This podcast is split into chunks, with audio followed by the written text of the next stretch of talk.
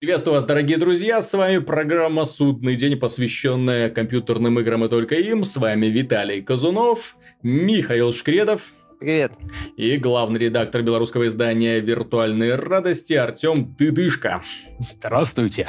Вышел Fallout 4, вышел Rise of the Tomb Raider и StarCraft 2.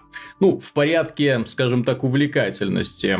Fallout 4, как известно, поставил несколько сразу рекордов.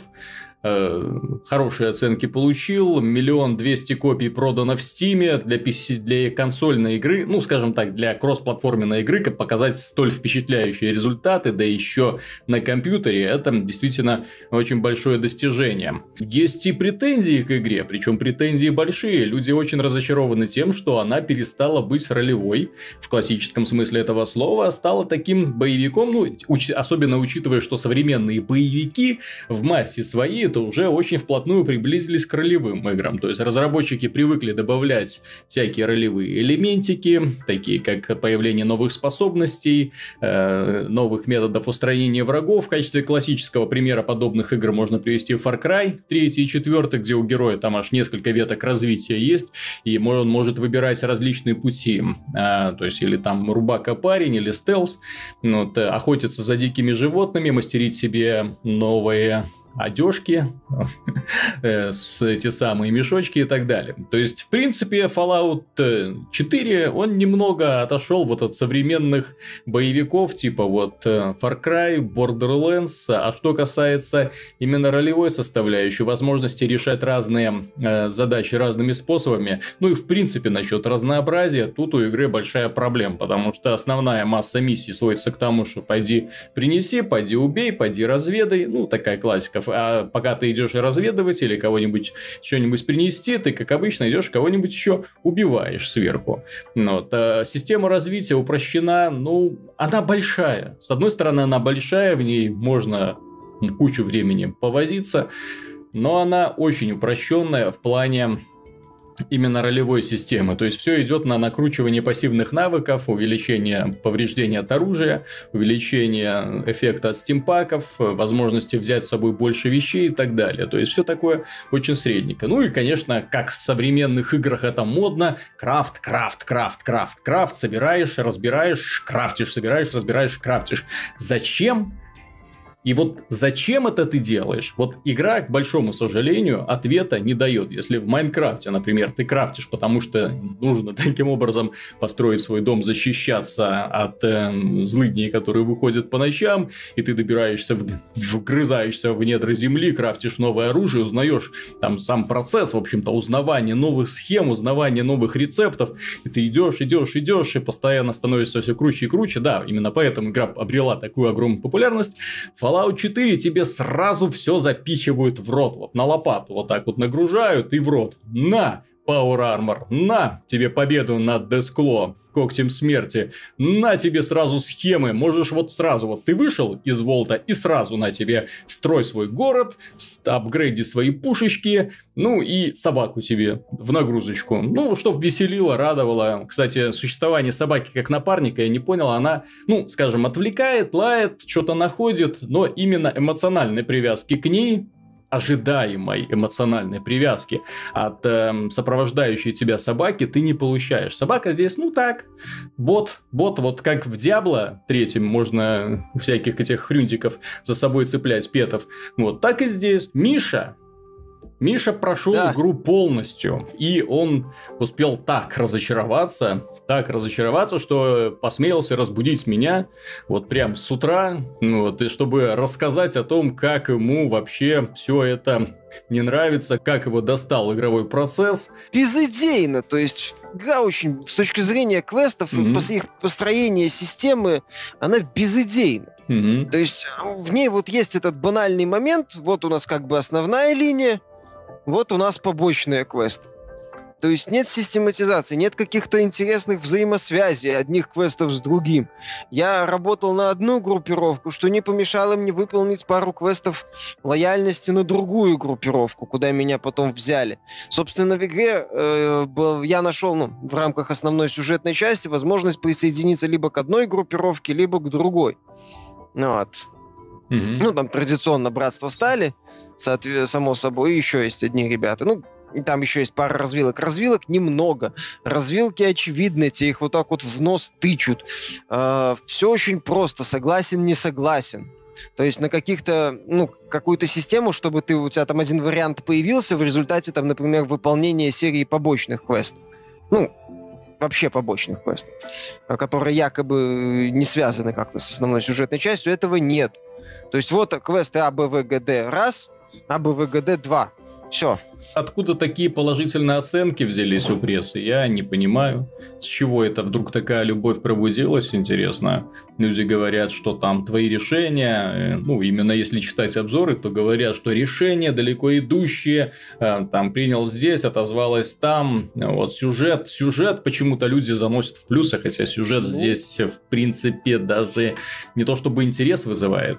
Как отмечали у нас люди в комментариях, что да, нету вот самого главного, первоначально нет привязки к персонажам, нет привязки к своим родным, соответственно, да, в общем-то, даже главному герою каких-то теплых эм, эмоций не возникает. Ты просто появляешься в этом мире и идешь по цепочке, такой, тебя мячиком, как мячик футболят, из одного в поселка в другой, иди туда, иди сюда. Вот, возможно, здесь ты найдешь ответ и ходишь, ну, в общем, классическая схема, подсмотренная из Fallout 3, к сожалению.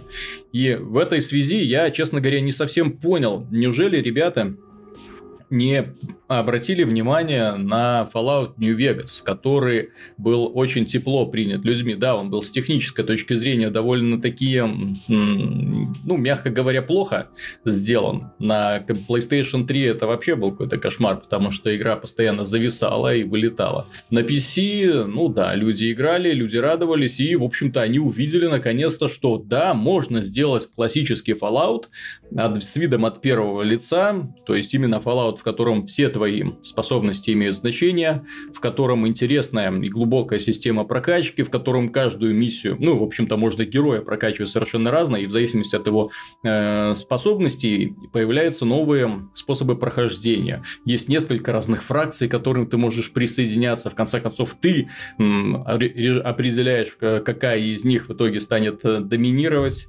в этом самом Нью-Вегасе. Все это было классно, и ты чувствовал себя не просто шпунтиком, который в этом мире носится туда-сюда, такой парень посыльный. Ну, вот, я готов исполнить любое ваше желание, господа. Такой приходишь и, да, ко всем людям, которые готовы дать тебе задание, подходишь, я готов пойти и убить туда кого-нибудь, или забрать чемоданчик, или спасти вашу жену. Да не вопрос. Здесь Fallout 4 только этим и занимаешься. Там ты был таким вот очень социальным, очень э, важной персоной, которая просто, да, пыталась узнать, что же произошло, памяти не осталось после выстрела в голову. Вот, но тем не менее, ты раскручивал в результате огромное количество самых интересных историй. Там были нестандартные фракции, очень необычные фракции. И даже в этом плане э, мне несколько печально, что Fallout 4 все достаточно банально.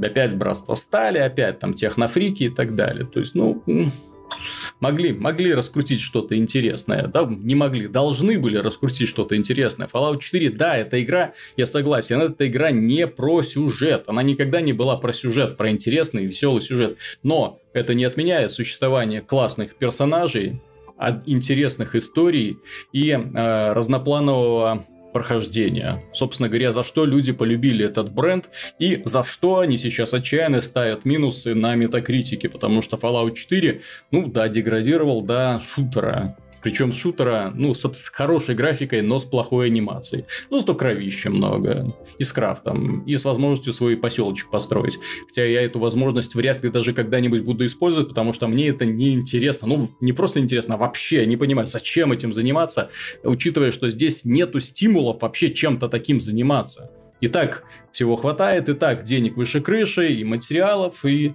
на расслабоне вот так вот ходишь по этому постапокалипсису и понимаешь, что тебя обманули. В общем-то, вместо такого ожидаемого приключения ролевого ты получил, в общем-то, боевичок уровня, э, даже не знаю какого уровня, любой современный боевик с ролевым элементом, ну, сделан лучше Fallout 4. Здесь просто больше всяких фишечек.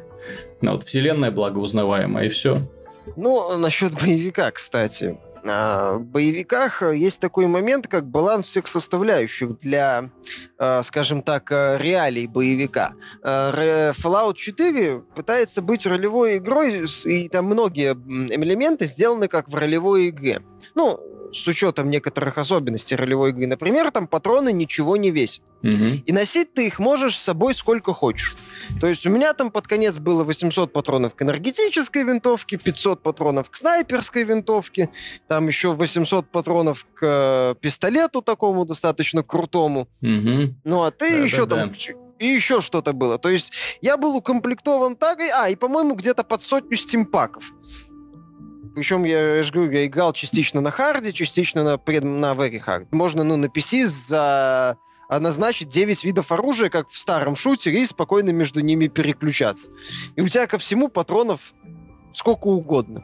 Ты спокойно можешь э, из снайперки там кого-то поотстреливать, если захотелось, включить там на, на, на энергетическом, из энергетического оружия кого-нибудь убивать. Кстати, Или кстати вот этот вот минус, да, то есть это ты хорошо что вспомнил. Если раньше в Fallout ты имел конкретную заточку, ну, по крайней мере, поначалу, ты имел конкретную заточку под конкретный вид оружия, то есть это могли быть пистолеты или винтовки, или тяжелое оружие, или энергетическое, но это был конкретный вид оружия, которым ты должен был научиться сначала сначала обращаться. Иначе случались такие забавные ситуации, когда ты себе, ай, промахнулся и попал себе в ногу. Но, э, здесь этого нету. Ты сразу выходишь из э, волта, из убежища, ну, рубака парень. Берет пистолет, берет энергетическую пушку, дробовик, э, ракетницу и идет сразу выносить всех, кто только попадается на глаза. Потому что он прекрасно обращается со всеми. Здесь механика именно шутерная. Куда навелся, туда и попал. Какого-то вероятность просчета попаданий есть только вот когда ты включаешь это вот замедление. Как он там? ВАЦ называется? ВАЦ. Да. Вот, когда ты должен попасть в какую-то конкретную часть тела.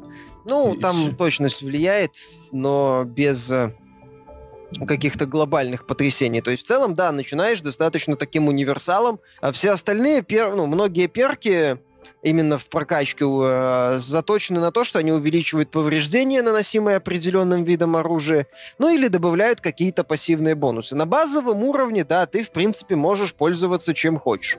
А в отличие от э, предыдущих частей, где, да, для того, чтобы, например, более-менее пользоваться энергетическим оружием, надо было для начала научиться. Ну так там же кайф, кайф был именно от того, что ты постепенно прокачивался. Когда вот ты берешь, брал конкретно, затачивал себя под винтовки, особенно снайперские винтовки, когда тебе гауска в руки попадала, и ты начинал там за 100, за 200 метров там хедшоты раздавать, один, второй, третий, четвертый, ты понимал, что ты уже бог. А здесь ты такой парень классный с самого начала. Правда, у тебя гаусс винтовки нету пока. Вот, но здесь зато недол... Power Armor есть. Да, недолго до не нее ходить, зато тебе сразу Power Armor дают, и еще лучше. Причем, который сейчас уже работает не как Power Armor. Сейчас они его превратили. Вот зачем это было делать, я вообще не понимаю. Power Armor это была просто максимальная топовая броня. Зачем ее было превращать в экзоскелет, которому нужна энергия, который управляется, ну, управляется также, но у него там свой интерфейс какой-то, в него там еще залазить, нужно вылазить. Ну, м прикольно ну, сделано. Так вот именно прикольно. Они набрали кучу прикольных фишек, вот которые как бы модны. Ребята, давайте у нас, я слышал, что сейчас в тренде эта тема, сейчас собирательство, крафтинг, ну, давайте еще, чтобы еще крафтить. Давай пусть он будет теперь крафтить свой собственный Power Armor. Зачем? Вообще-то в RPG в тренде хорошие многоступенчатые квесты благодаря ренессансу олдскульных да. игр. И э, качественная постановка и интересная история. Именно хорошо продуманная, хорошо проработанная история. Как основная история, так и побочная. Благодаря Mass Effect, трилогии Mass Effect и э, третьей части Ведьмака. Вот что сейчас в тренде в ролевом жанре. Да. А, все, а все, что описывается, это в тренде, знаешь, э, как, как, как модно говорить, всякие фуфло-выживалки в Стиме, которые что-то там делают в топе непонятно. Только они мультиплеерные. По поводу истории хочу сказать один момент. Она во второй половине-то ощутимо проседает.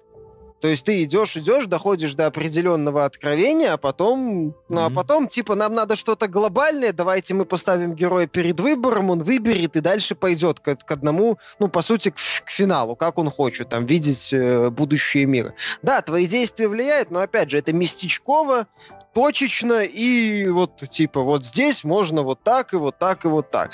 И, как я уже говорил, какой-то крутой систематизации, какого-то крутого взаимодействия составляющих на уровне истории не видно.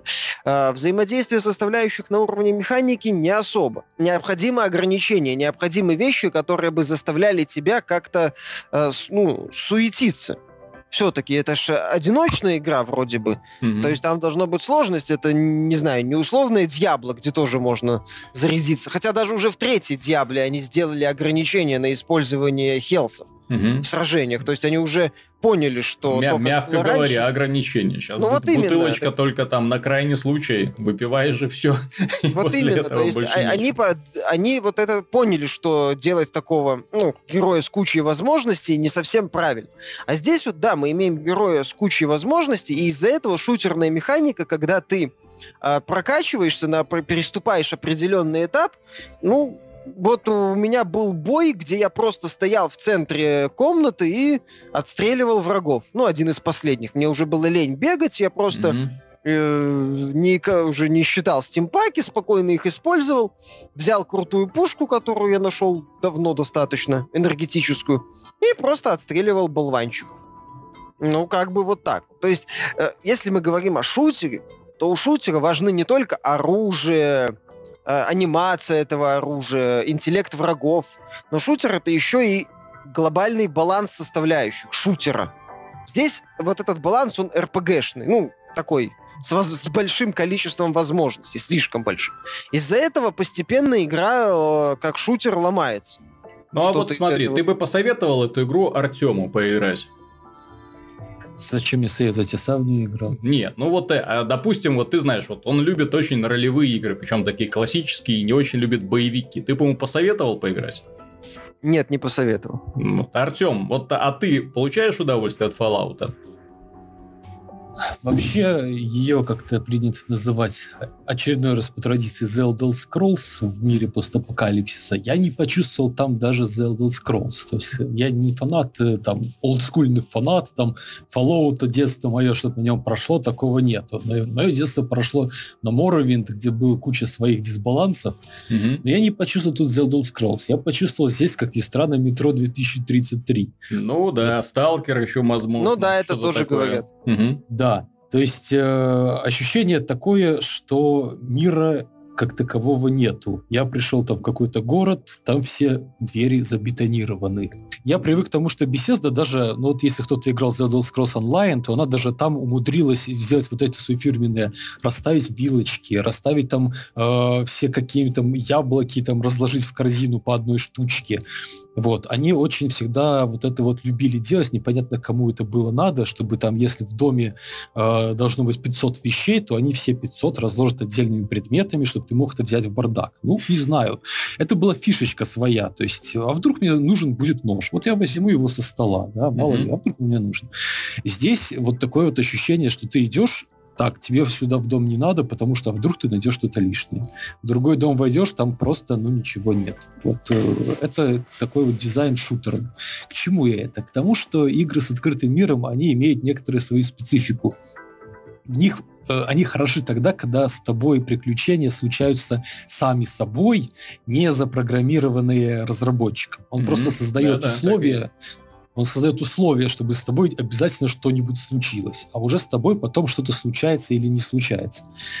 Вот. Здесь, с одной стороны, такое есть. То есть можно пойти где-то куда-то на что-то напороться. Ну, на ранних этапах, будет это там еще не такой мега крутой. С другой стороны, это такое приключение, которое ну вот оно не возникает него ощущения, что ты в РПГ, что ты там проявляешь своего персонажа там как-нибудь, э, как-нибудь там, не знаю, увеличиваешь свой, э, ну там, не знаю, растешь там в экипировке, что-нибудь такое. То есть убил там два монстра, ничего не получил с точки зрения опыта. Встретил врага, ты берешь то оружие, которое, ну, по ситуации лучше подходит, а не то, на которое ты там хотел развивать своего персонажа там встречаешь, ну, находишь какую-нибудь там э, логово этих мародеров, в Elder Scrolls ты там, ну, от, отвлекся, там, пять э, трупов постелил, какой-то бонус получил, ушел. Здесь это длится час, и это полноценный уровень, и тебе нужно здесь угробить неизвестно сколько времени. Путать с Elder Scrolls тоже не приходится, потому что там э, навыки тоже развиваешь, в основном боевые, но тем не менее, там тоже заточка идет под конкретный вид оружия, под конкретную магию, да, под конкретные способности. Там получается достаточно, ну, и по поначалу, по крайней мере, очень узконаправленные персонажи. Вот здесь такого и близко нету. Здесь именно а... такой универсальный мастер на все руки тоже The Elder Scrolls, там всегда очень много мирных персонажей, которые да. нафиг никому не сдались, но ты можешь с любым поговорить. А вдруг вот этот вот горожанин там что-нибудь знает? Они всегда вот этим гордились, что ты там можешь постоять, подслушать разговоры, что-то там случайно получить какой-нибудь квест. Здесь, э, ну... Кстати, а здесь это есть, Миша? Вот именно что? ощущение живого вот. мира. То есть ты идешь, да. например, по городу, чтобы не PC э, что-то обсуждали друг с другом, сценки разыгрывали. Вот, допустим, вот, кстати, вот мы недавно ругали Assassin's Creed Syndicate, но даже там ты гуляешь по Лондону и постоянно вокруг тебя разыгрываются сценки. Да, сценки с использованием таких вот достаточно топорных статистов, которые не обращают внимания на то, что происходит вокруг них, но тем не менее, это сценки. Это отдельные, срежиссированные, сделанные такие вот события, на которые, да, ты остановишься, поглазеешь, потом они начинают повторяться, но, по крайней мере, хоть что-то. В Fallout 4 есть вообще хоть какая-то э, симуляция того, что это люди, а не прибитые к месту манекены? Ну, я видел пару каких-то странных сценок, таких разыгранных передо мной. А, в го... Ну, в игре начнем с того, давай я скажу, что в игре, по сути, один город вот, э, который расположен э, на месте, где был стадион. Угу. То есть вот представь себе стадион для, по-моему, по-моему, американского футбола или этого бейсбола, я уже не помню. Ну вот представь себе стадион, это город в Fallout. Ну, понятно. Самый крупный город в Fallout. Четвертом вот это, это стадион. Там в центре рынок и какие-то домишки. Э, ну, ну, я такой, видел, как там... Я так понимаю, чисто функциональную роль. То есть зайти, по, накупиться что-нибудь, и взять квесты и пойти дальше там безобразничать. Я, по-моему, в Fallout покупал пару видов брони, несколько стимпаков на старте, потом mm-hmm. все находил. Зачем потом деньги, я перестал очень быстро понимать, зачем они выглядят. Ну да, пользователи ну, взломали деньги, уже знают, как их добывать с очень халявным способом. Ну да, действительно, вопрос. Куда их тратить? Ну, только если на легендарные какие-то шмотки и игре да. на максималке, может быть, как-то там это раскроется, хотя я сильно сомневаюсь. А, нет, здесь, ну, видел там, как один персонаж речь толкает, э, один там забор красил. Опять же, все персонажи здесь достаточно плоские, простые, не успеваешь к ним как-то проникнуться. С одной стороны, нагнетают обстановку в сюжете, с другой стороны, очень такое нудная, нудная часть, посвященная откровению, где тебе рассказывают, как оно все, и ты должен к этому как-то тут же проникнуться. Вот. Э, как я уже говорил, нет постановки сюжетной. Какого, зачем вы делали персонажа, если большую часть времени мы смотрим, как он шевелит губами? Вот. И все, да. А, а то и не шевелит. А да. если носишь маску, то и не шевелит, да. То есть Кстати, это там... постановка диалогов здесь, ну, наверное, уже ни, никто так не делает, кроме инди. Даже уже в Б-классе всегда постановочные диалоги. Не знаю, уж разыгрывают их через motion capture или там пытаются на компе сделать. Но все флагманы и Dragon Age, и Mass Effect, и Ведьмак, у них каждый диалог это такой ну, мини-мультфильм. Даже в StarCraft это мини-мультфильм. А здесь подошел, телу говорит, другое тело тоже говорит. Вот, ну, они не двигаются, они не ходят, они не выражают свои эмоции никак. Это, ну, сейчас это не Triple A. Это, да, я согласен. Вот э, и по сути вся подача сюжетной части, она вот такая ну, процентов 99. Там есть пару таких происшествий, на которые ты смотришь со стороны, и, в общем-то, Ну, а вот смотри, вот сейчас давай подведем итоги, чтобы Fallout не затягивать. Вот ты человек, который уже прошел игру от и до, да, то есть ты в курсе, что она может дать и чем она может тебя гипотетически удивить. Вот сейчас ты бы ее советовал к покупке или нет людям? Э, Давай начнем. Ну, Сначала вот фанаты Fallout. Держаться от нее ну, подальше или можно на свой страх фанатам ролевых игр, для кого ролевые игры это крутые задания, это интересное происшествие, это крутое приключение, это необычное происшествие в ходе приключения. Это когда ты идешь на следующую миссию, не зная, что произойдет. Это когда ты э, подходишь к какому-то квесту, и тебе интересно послушать, узнать историю, глубокую историю. То, конечно, этим людям Fallout 4 делать нечего. Диалоги здесь просты, квесты просты. Ну, это уже понятно. Давай следующая вот. категория. Вот это Люби- да. Любители вот вылизанных боевиков в открытом мире. Вылизанных. Именно чтобы было красиво, было стильно, чтобы постоянно было чем заниматься. Ну и какой-никакой сюжет из тебя таскал Понимаешь, вперед. Э... Но не обязательно. Для того, чтобы эта игра была хорошим боевиком, она должна была длиться часов 20, ну, я ее прошел за 30. Вот, а в ней должно было быть чуть э, более лучше выстроена, собственно, последовательность. Не, не такая полная свобода, как здесь, а чуть линейней, скажем так. А, баланс шутерный, а не ролевой с точки зрения сбора амуниции, аптечек и тому подобных э, усилителей. Э, и называться она должна была, не знаю, Fallout Boston Massacre. Хм. Вот. Э, и в ней должен быть кооп. То есть, если это, если бы мы говорим, да, о шутере, о шутере, таком как вот Fallout 4, коим он хочет быть, это все-таки не совсем э, Far Cry, например где все-таки немножко другая механика. Вот. Э, и поменьше, да, и поменьше одноти... Или, точнее, он должен быть сингловым, но как Far Cry, то есть не сильно продолжительный, с такими разноплановыми заданиями. Нет, так, знаешь, я просто вот смотрю сейчас вот на Fallout 4, вот сейчас уже на него смотрю и понимаю, что Far Cry, блин, в некоторых моментах больше ролевая игра, чем Fallout 4 сейчас. Именно ну, в, в, в плане да, развития персонажей и в плане разнообразия тактик которые у тебя даются. По крайней мере, так. Я, честно говоря, не понимаю, зачем Bethesda это сделала. Ну, ладно, третья категория есть, которая э, игроков, которым нравятся игры, ну, тематики, я даже не знаю, как крестить крафта тематики, да, то есть, типа, где можно все строить, модернизировать, собирать, собирать, собирать и что-нибудь там нагромождать. Вот, будет ли это интересно для них тоже? Возможно. Но ну, опять же, сейчас, вот именно, в принципе, да, будет. сейчас инди-разработчики предлагают гораздо больше всякой такой вот дребедения. Ну, справедливости ради, Fallout более-менее доведен до ума, он не в Early Access, хотя с учетом загрузок, производительности и багов, я бы поспорил. Багов много. Насчет... Нет, там, там загрузки долгие. Там производительность проседает, причем, ладно, в игре неплохая графика, она именно что неплохая, она окей. Она без откровений. Там нечему просаживать производительность. Там э, постоянные загрузки, в, когда ты заходишь в маломальский открытый домик. Сейчас далеко не все игры себе такое позволяют, ну, в открытом мире. Да, нет, так... Даже, даже в GTA было очень грамотно сделаны плавные переходы.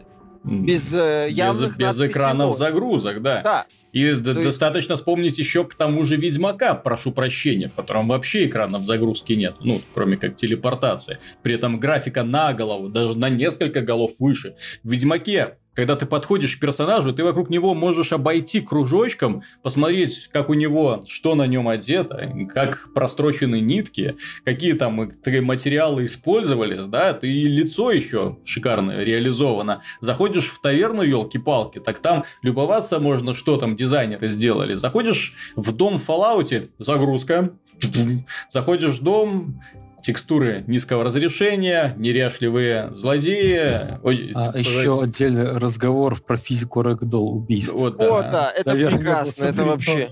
Титан квеста какого-нибудь. Вот. Ну и анимация. Я, е... я выстрелил дуплетом в оленя, и от него осталась только голова, реально. Так нет, а самое смешное, когда ты, да, стреляешь в упор э, по гулю, например, а его тело как-то отлетает в одну сторону, а голова так по такой точной траектории траектории параболической взлетает вверх, при этом, ну, она летит, вот не двигается голова, она летит, как, я не знаю, как квадрат, идеальный mm-hmm. квадрат. Вот она и, и, точечно, и четко так на землю падает на шею и становится. Та, та, та, там в плане, да, физики, технический, технический Fallout э, очень слабый проект. Uh, и, по моему мнению, геймплейно, ну, uh, с точки зрения квестовой части, с идеей систематизации. Вот, кстати, к вопросу о строительстве дома. После Metal Gear Solid 5 и вот этой реализации строительства базы на весь этот недо Майнкрафт в Fallout просто больно смотреть. Насколько там это было важно все в общей в системе, насколько это был принципиальный момент, насколько это было круто, что это была часть фундамента, и насколько это просто пришито здесь сбоку, ну, чтобы ты мог э, 100, 200, 300, 400 часов заниматься строительством. Предварительно занимаясь э, сбором ресурсов под это строительство. Вот.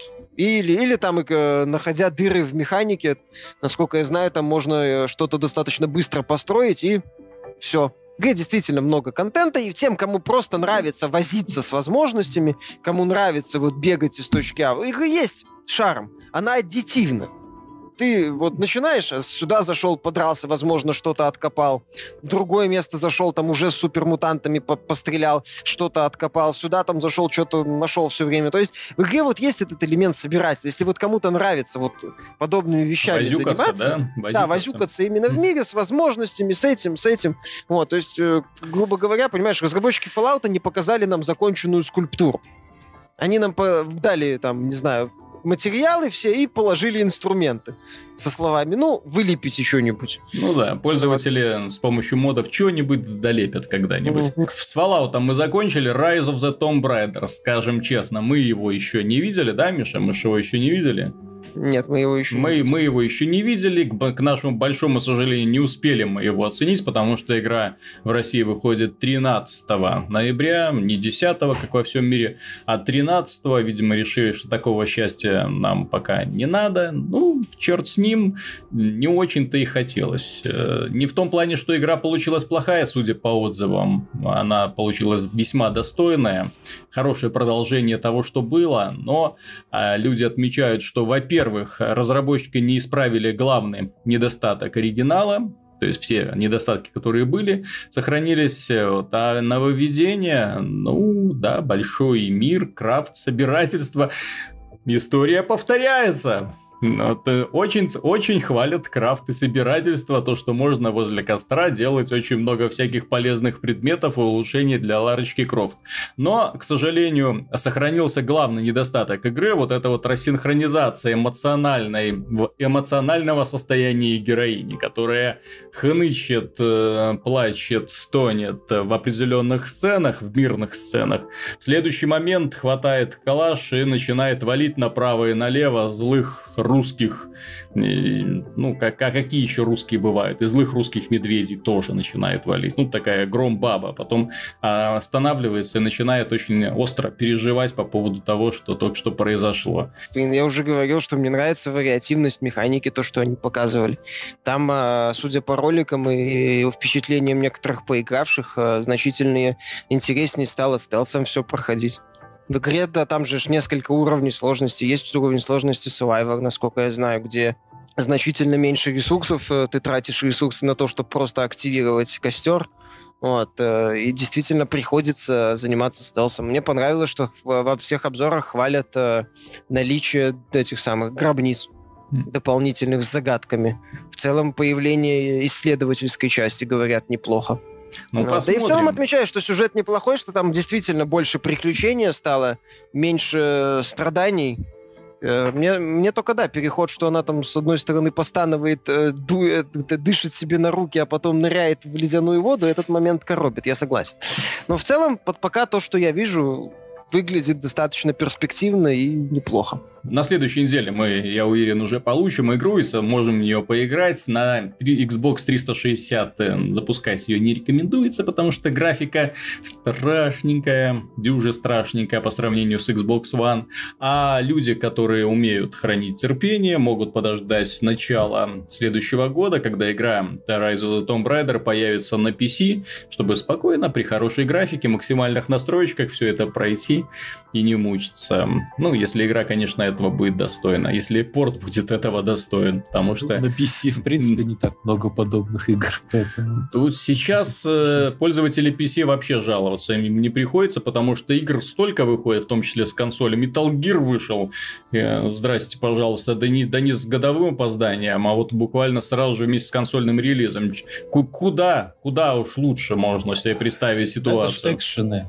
В экшенах всегда я вот э, хочу такую атмосферу, а там другая атмосфера. Тут в Том Райдере хрупкая девушка, ну ладно, а согласен, там брутальный да. бородатый мужик. Теперь главная игра этой осени. Я не побоюсь этого слова.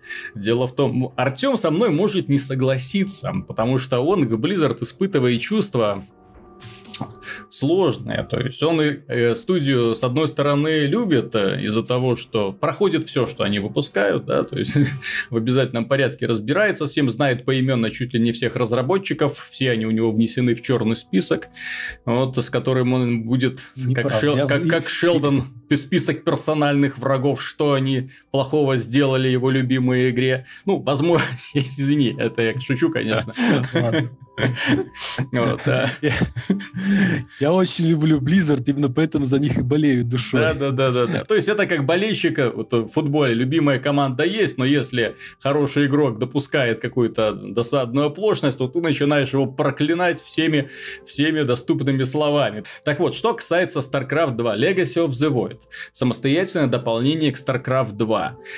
Я скажу честно, я не понимаю, зачем было выпускать два предыдущих дополнения, потому что наконец-то в Legacy of the Void начался сюжет началась история. Наконец-то нам начали рассказывать про Зелнага, нам начали рассказывать про Атона, вот этого темного бога, который решил всех уничтожить. Наконец-то протосы начали делать что-то, чтобы спасти жизнь в галактике. Ну, я напомню, что в первое э, дополнение э, там, в общем-то, Рейнер спасал Керриган, бегал все за ней. Во втором Керриган мстила Менгску. В общем-то, это вот вкрат, вкратце сюжет первых двух частей. При этом над всем бегал между ними Зератул, бедняга, да, такой, ребята, грядет апокалипсис, ребята, соберитесь, пожалуйста, ребята, нужно, в конце концов, для того, чтобы Керриган, очень важна, Керриган, пожалуйста, будь собой, ну, и она там сделала, да, там очень много, там ее очистили, потом она снова стала королевой клинков и так далее,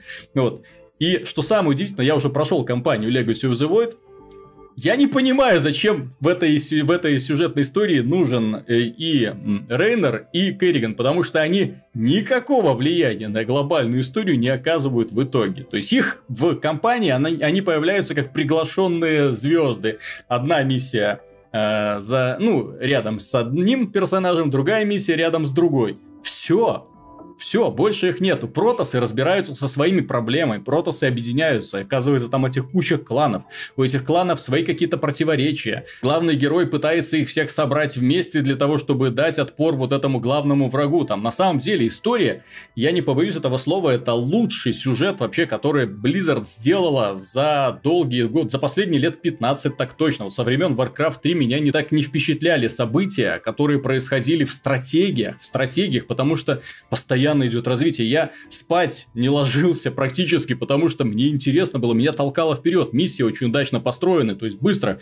Огромное количество красивейших роликов, огромное количество персонажей, которые то возникают, то исчезают. Сюжет Legacy of the Void цепляет тем, что в нем постоянно происходят какие-то события. В нем ты не можешь предсказать, что случится в следующий момент. Главное откровение достигает героев не ближе к финалу, не ближе к финалу, а практически вот ну, в самом начале начале, где-то посреди кампании история расставляет все по своим местам, и дальше ты пытаешься разобраться с, э, с проблемой.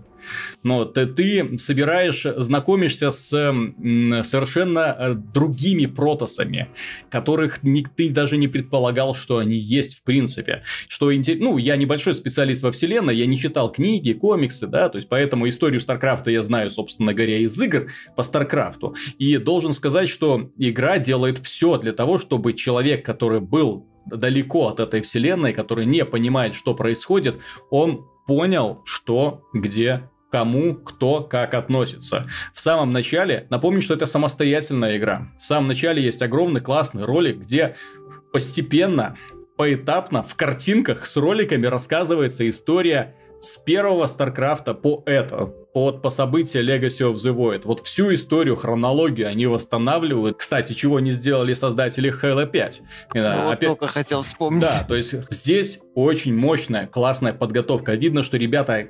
Собственно, я думаю, что вот сюжет двух предыдущих дополнений, он писался чисто для того, чтобы заполнить фон перед вот этим вот последним, финальным, шикарным вот этим вот эпизодом. Да его эпизодом не назвать, он проходит часов за 10-15, в зависимости от уровня сложности. То есть это глобальный такой достаточно кусок с огромным количеством диалогов, с огромным количеством роликов. Роликов близзардовского стиля. Это вы должны оценить с шикарными поединками, поединками один против одного, один против армии, армия на армию. Галактический масштаб чувствуется, когда корабли наносят удар по планете и выжигают все, что на ней находится. Это эпик, которого э, в игровой индустрии, к сожалению, очень и очень мало. И такой эпик я не думаю, что кто-то должен вообще пропустить, потому что даже люди, которым стратегии, ну, не очень близкий жанр, ну, хотя бы ролики посмотрите хотя бы ролики, потому что они этого достойны. Blizzard э, умеет их делать, а здесь они вот выжили все из того, что они сделали. Единственный недостаток, маленький недостаток, касается того, что раса протосов, к ним м- у человека, который, ну, не следил за событиями, не знает, кто такие, вряд ли возникнет симпатия. Дело в том, что за людей все более-менее понятно, да, за Керриган, ну, там сама харизма главной героини тащит за собой. Вот, а сейчас же это протосы без безликие такие парни со светящимися глазами, у них ни носа, ни губ, и которые общаются силой мысли друг с другом. Ну, вот, соответственно, вот сложно почувствовать свою причастность вот к их судьбе. Но поскольку они воюют за жизнь, за мир во всем мире, да, за жизнь во всей галактике, и, в общем-то, они очень сродни тому, против кого они противостоят, это очень классно. Что касается истории, вот это вот восхождение темного бога, который решает э, очистить мир, да, как, как это злодеи обычно делают. У Blizzard вообще, что не злодеи, то дьявол получается. С рогами и копытами. Вот. Ну, здесь примерно то же самое. То есть, такие вот цели у злодея, такие самые, что ни на есть зловещие. Все уничтожить. Ну, его право, в общем-то. И э, что интересно, несмотря на то, что как бы земляне уже достаточно мирные, ну, после событий Winds of Liberty, э, э, Керриган приструнила зергов, и тоже должно было быть все более спокойно. Я все думал, против кого будет воевать Legacy of the Void Протосы, потому что все вокруг союзники, все друг с другом помирились. Но нет, потому что вот этот вот темный бог, он подчинил себе зергов, землян, протосов, и поэтому такая арава со всех сторон он прет. Причем я впервые играю э, в StarCraft, в котором ты одновременно сражаешься с тремя расами, которые идут тебе общей одной толпой. Это вот так вот мощно. И плюс к ним еще добавляются гибриды. Гибриды зерков и протосов. Вообще демоны какие-то. Ну вот. Ну, и реально такие демоны, как из Диабла, опять же, да, со светящимися крылышками такими, с, с рогами и копытами. Вот. Э, в этом плане игра преподносит очень много сюрпризов. Структура миссий – это маленький шедевр вообще стратегического плана. Дело в том, что они все разные. Это в отличие от э, предыдущего, в отличие от компании за Керриган, которая больше походила на Диабло, где, в общем-то, ты развивал свою Керриган, да, обучал ее новым способности, э, способностям и в массе миссий бегал в одиночку. Эта игра никак не, на, не учила тебя управлять зергами. Кто это такие вообще зерги? Да, там в несколько раз развивал базу, да и то оказывается, что база развивается совсем не так, как в компании. И существ таких-то, в общем-то, в мультиплеере потом не приходит. Поэтому, когда запускал мультиплеер, Флэр так очень удивленно открывал для себя эту расу, потому что приходилось бегать-то за Керриган, а учиться стратегии тебя, к сожалению, никто не спешил. Э, что касается протозов, то это именно компания стратегического плана. Масса миссий со стройкой базы, захватом новых территорий, с вытеснением противники, противника, но сценарии великолепно прописаны. Никогда не занимаешься одним и тем же делом. У каждой миссии свои четкие э, планы. Где-то на скорость, где-то нужно поддерживать союзников, где-то нужно... Эм помогать союзникам, где-то они тебя должны прикрывать. Там очень, вот каждая миссия, я не назову хоть одну, которая бы как-то походила на предыдущую. Постоянно приходится чувствовать прессинг, постоянно разные карты, разные планеты, э, постепенно пополняется твое войско, причем каждый вид солдат в этой игре три разновидности, соответственно, э, даже зелоты вот эти вот самые первые, да, там их три вида, соответственно, ты пробуешь так, один, второй, третий, чем они лучше, и эти не просто разные виды, это виды с совершенно разным внешним видом и совершенно разными способностями. Соответственно, когда ты при... к тебе примыкает новая фракция, у этой фракции есть свои аналоги, и интересно получается, потому что ты смотришь так, а что мне предложат эти, а как будут воевать эти, поэтому, когда заходишь вот после миссии, возвращаешься на свой огромный вот этот светящийся корабль, то в нем начинаешь копаться в настройках, чтобы пробовать новое, экспериментировать с этими солдатами. Плюс сам корабль стал мощной силой. Если в предыдущей части мы прокачивали Керригана, и она становилась такой мощной машиной-убийцей, то сейчас корабль является мощной такой вот штукой, которая висит на орбите, если что, и может порадовать орбитальным ударом, который позволяет тебе э, из воздуха сразу делать пилончики, что ускоряет процесс развития. То есть корабль ускоряет процесс развития базы, и поэтому вот эти вот начальные нудные эпизоды, когда ты вот посылаешь дронов на кристаллы, собирать газ, оно упрощается до невозможности. Газ начинает вырабатываться, собираться автоматически, тебе сразу дается нифиговый бонус к ресурсам, соответственно, ты можешь его сразу дун-дун-дун-дун, эм, базу построить, быстренько набрать сил и идти вперед. Все очень быстро. И тем не менее, каждая миссия, да, проходится долго, потому что очень много разных условий приходится выполнять, плюс э, вместо глав... еще к главной миссии есть сайд-миссии, их тоже нужно выполнять очень желательно бы. И вот это вот мастерство Blizzard я не могу не отметить, связанное с финальной с финальным ударом. Дело в том, что вот у них э, есть э, это шикарное вот это вот умение. Вот последняя миссия, она не просто сложная, она держит тебя в диком напряжении и заканчивается тютелька в тютельку в тот момент, когда ты понимаешь, что сейчас ты уже точно нафиг проиграешь. Вот у меня э, было такое ощущение, вот когда вот кажется еще долю секунды, если бы я еще долю секунды не продержался, то я бы проиграл. Вот, вот вот так вот они умеют подстраивать время. Вот так вот они умеют держать в напряжении. И это великолепно, на мой взгляд. Ну, я не знаю, какие могут быть к этой игре претензии. Артем, может быть, ты, ты что-нибудь плохое скажешь? И хорошо, что ну, ты находишься далеко от меня, иначе бы я тебя тут уже локтями пихал. Да ладно, здесь как раз э, вот такая игра, как Blizzard, когда ты должен выискивать какие-то причины придраться. Я, наверное, только две имею возможности придраться к ней. Ну, первое, конечно, это движок, который не менялся последние пять лет. Он сейчас уже немножко старенький. То есть ощущение такое, как в Warcraft, World of Warcraft, когда вроде новая планета, вроде новая миссия, а вот стоят эти квадратиками там зерги, и ты понимаешь, что ты это видел там уже несколько десятков раз. Блин, как-то mm-hmm. вот не то. Да, ну такое вот ощущение есть. А, второй нюанс. Смотри, понимаешь, я не очень отношусь плохо к Wings of Liberty, потому что я, например, вообще к этому времени, когда я начинал играть в Wings of Liberty, для меня StarCraft 1 это был такие шахматы. Я там в сюжете совершенно даже не считал нужным разобраться. А Wings of Liberty он постепенно погружал от бытовухи к эпику. В конце выходил такой нормальный эпик.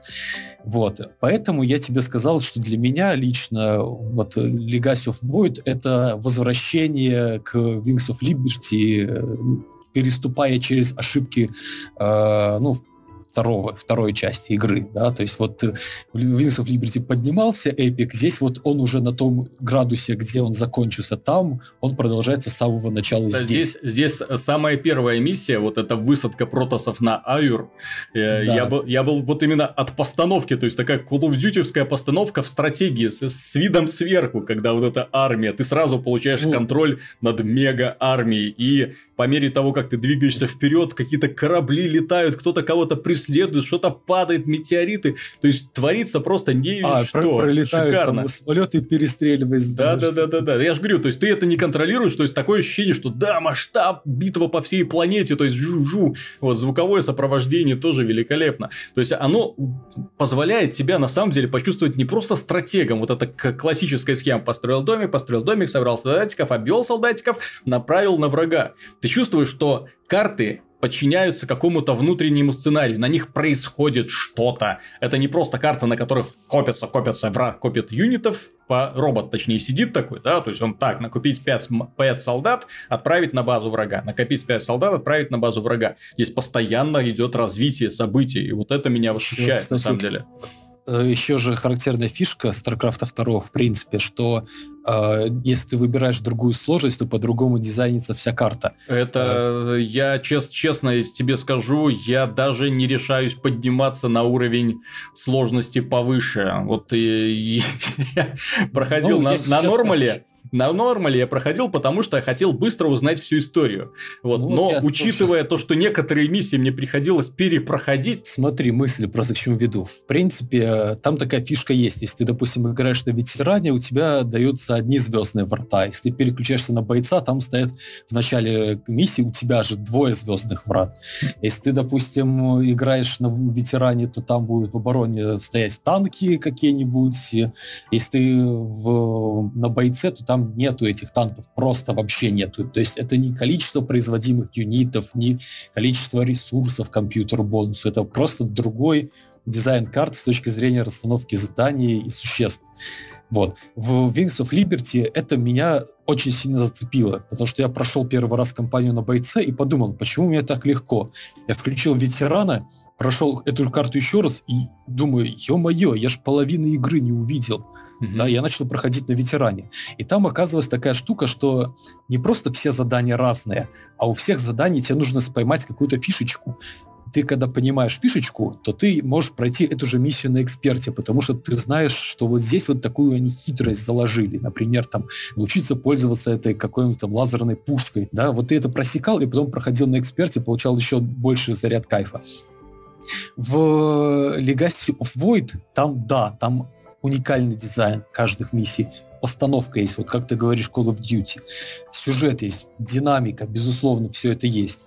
Но вот этой вот фишечки не хватает, потому что э, ты начинаешь компанию, ну, тебе нужно сразу нанять там 30 этих э, зондов, например, ты вот каждый раз понимаешь, покуда ты их не наймешь, дальше ничего не будет, покуда ты там не построишь себе эту, ну, как его называют, десбол, да, э, вот, ну, короче, здоровенную армию, дальше ничего не будет, вот. А потом ты уже начинаешь просто подстраиваться под э, скрипт, который они сюда поверх наложили. Э, нету такого, что, например, ну, но у них некоторый определенный опыт накопился. Нету такого, что ты начинаешь, у тебя вообще нет возможности там отстроить базу, ты сразу должен начинать действовать, иначе там просто тебя разнесут. А здесь есть такие миссии, здесь ты просто, э, видимо, еще не дошел, здесь есть миссии, в которых ты вообще ограничен ресурсами, в которых действие происходит на передвижной базе, то есть вся твоя база, ты ее строишь на передвижной платформе, и для того, чтобы что-то собирать, тебе нужно постоянно двигаться в космосе.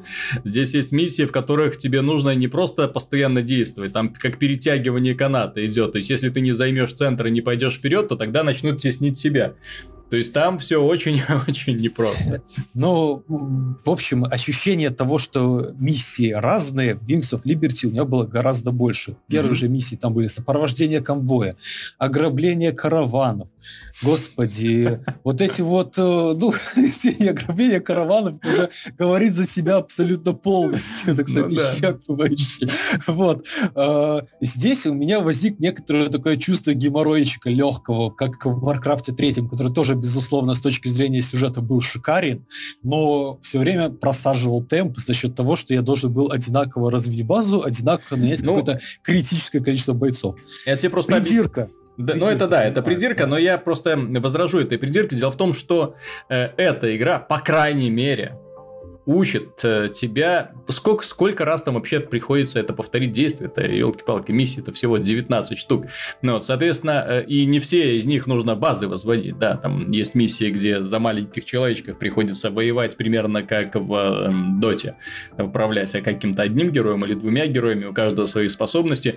Причем, что интересно, герои подобрались настолько разными, но видно, что Blizzard параллельно развивает свой Heroes of the Storm, то есть они на навострили сделать э, интересные миссии за совершенно разных героев и придумывать совершенно разных героев. Соответственно, там игровой процесс меняется кардинально.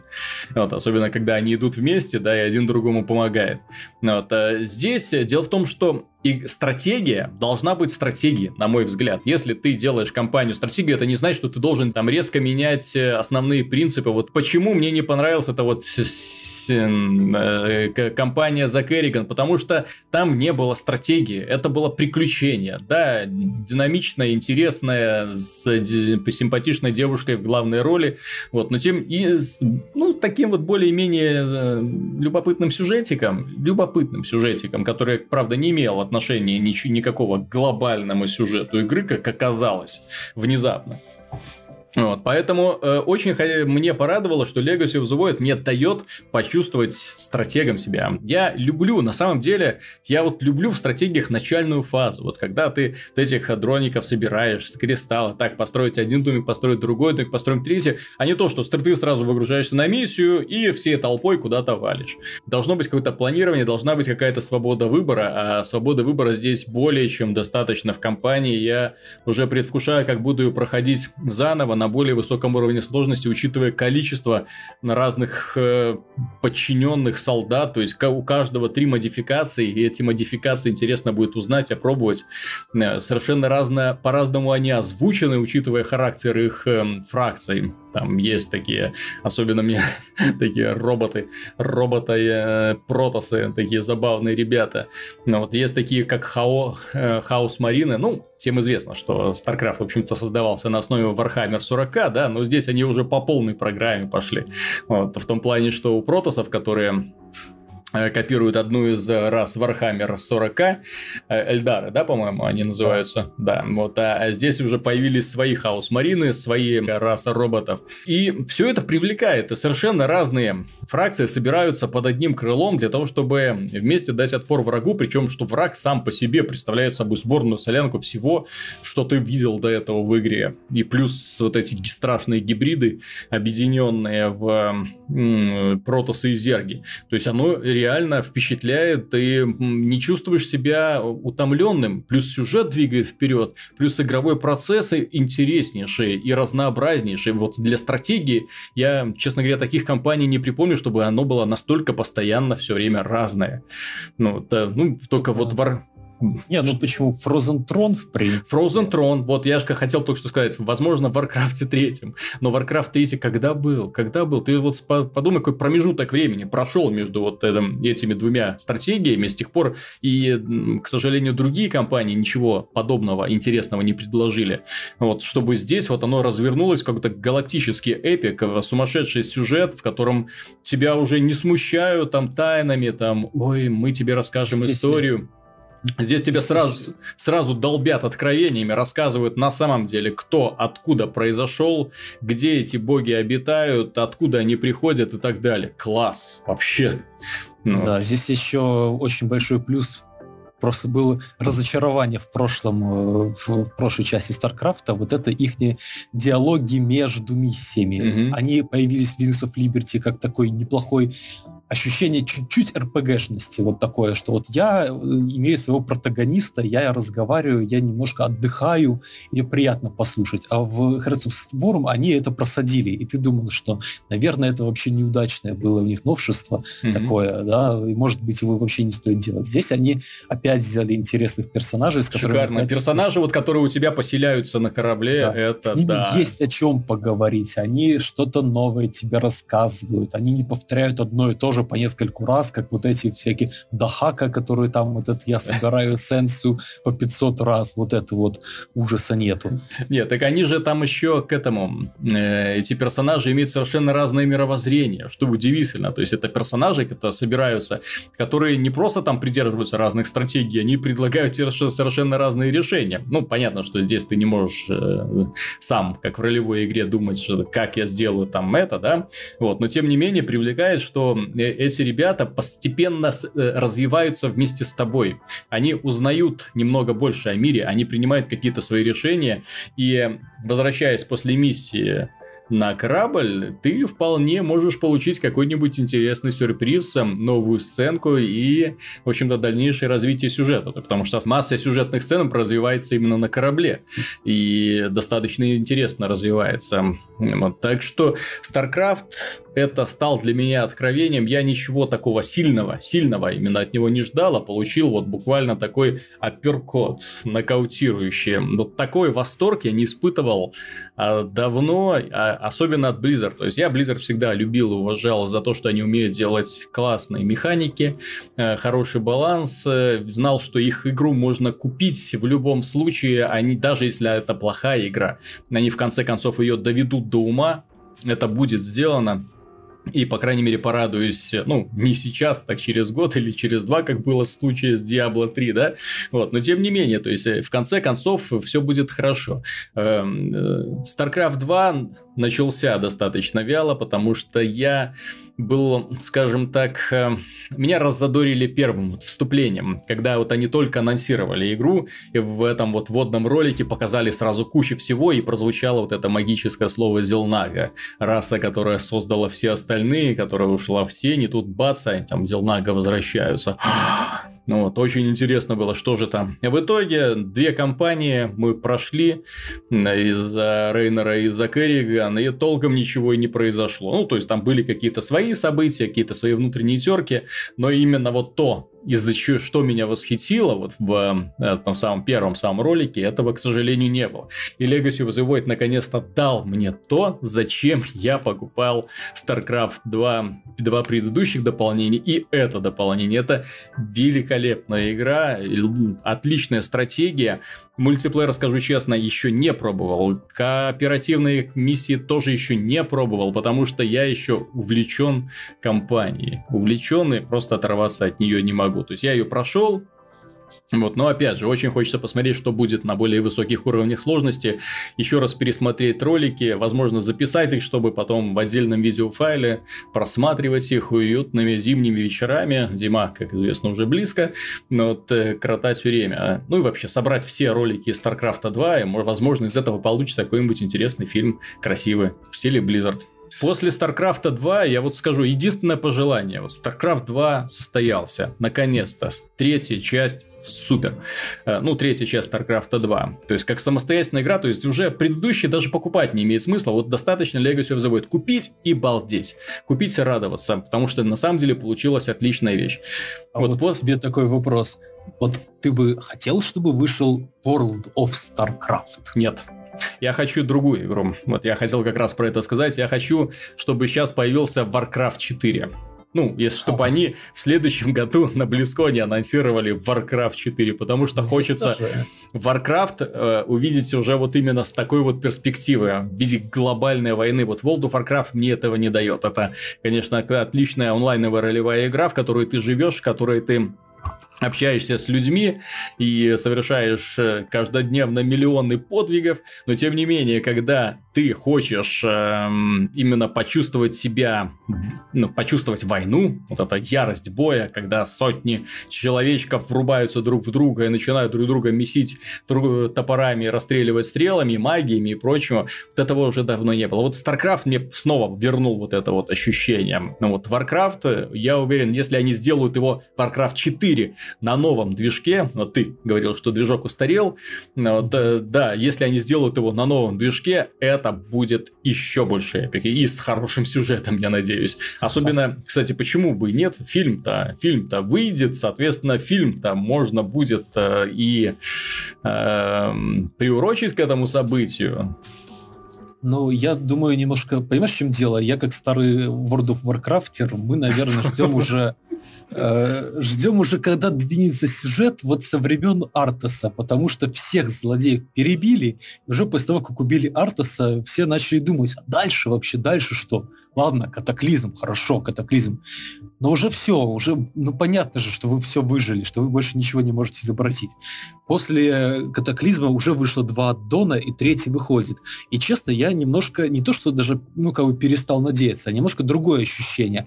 Мне кажется, они пытаются найти э, возможность, не выходя из World of Warcraft, как э, подхода, э, ну, как, как геймплея, найти возможность как-то разворачивать сюжет. У них это сейчас получается плохо, но они вот ищут. Мне кажется, они будут копать в ту сторону дальше и попытаются с мертвой точки сдвинуть сюжет прямо в World of Warcraft. Ну, я только иначе объяснить не могу. Иначе это просто ну, разочароваться и сказать, что там они совершенно в маразм впали. Вот. Я не считаю, что они впали в маразм. Я считаю, что уже хорошая была попытка в этом аддоне, который вот э, сейчас действующий есть. Господи, как же он называется? Блин. Warlords of Draenor. Угу. Вот. Что в Warlords of Draenor достаточно большой прогресс вперед в плане подачи сюжета и ну, мне сейчас, честно, интереснее было бы посмотреть, как они э, развили бы этот подход, что еще они могут сделать. Вот у них там вот эти скриптовые события, там вот эти э, сценарии, как и так далее. Ну, Поэтому, ну тогда, но опять же, хочется уже нового поколения. То есть захватит уже доить одну и ту же игру. 15, подожди, нет, еще не 15, больше 10 лет прошло, да, уже скоро 12, да, скоро 12 лет уже будет э, World of Warcraft. Некоторые успевают за это время 12 игр выпустить, если мы говорим про Call of Duty, да? Или Assassin's Creed, то можно и 20. Вот, совершенно разные игры, соответственно, и которые хоть как-то понемножку двигаются вперед. Я, конечно, обожаю комплексный подход Blizzard, что они делают игру так вот, ну, не на века, но на декаду так точно, да? Вот, чтобы люди в нее играли и не чувствовали себя опустошенными. Но э, дело в том, что последние их проекты, они не удивляют э, с точки зрения графики, вот, ну, не, ну никак. Ну, вот, что, вот, что Headstone, что Heroes of the Storm, что Overwatch, да, то есть э, вот э, вернуть бы вот этот вот масштаб эпик. Я все-таки помню первое ощущение, когда World of Warcraft загрузил на максимальных настройках. Вау, какой красивый мир. Тогда даже близко ничего такого не было. Ну, Lion Age был, но он был достаточно такой пуст пуст в плане окружения. Ну вот, эм, World of Warcraft, конечно, поражал вот этой вот детальностью и проработкой там всех этих локаций, персонажиков. Ты чувствовал себя реально в мире, в мире, в котором э, живут другие там неписяи. Но, тем не менее, стратегии сейчас хронически не хватает. Вот настолько хронически, что после StarCraft 2 вот хочется поиграть в Warcraft 4. Вот, но уже на новом движке с крутыми сюжетными сценами, с новыми витками именно сюжетных событий, чтобы война между эльфами, орками, демонами, людьми, ну и гномами, то есть она развелась по новой.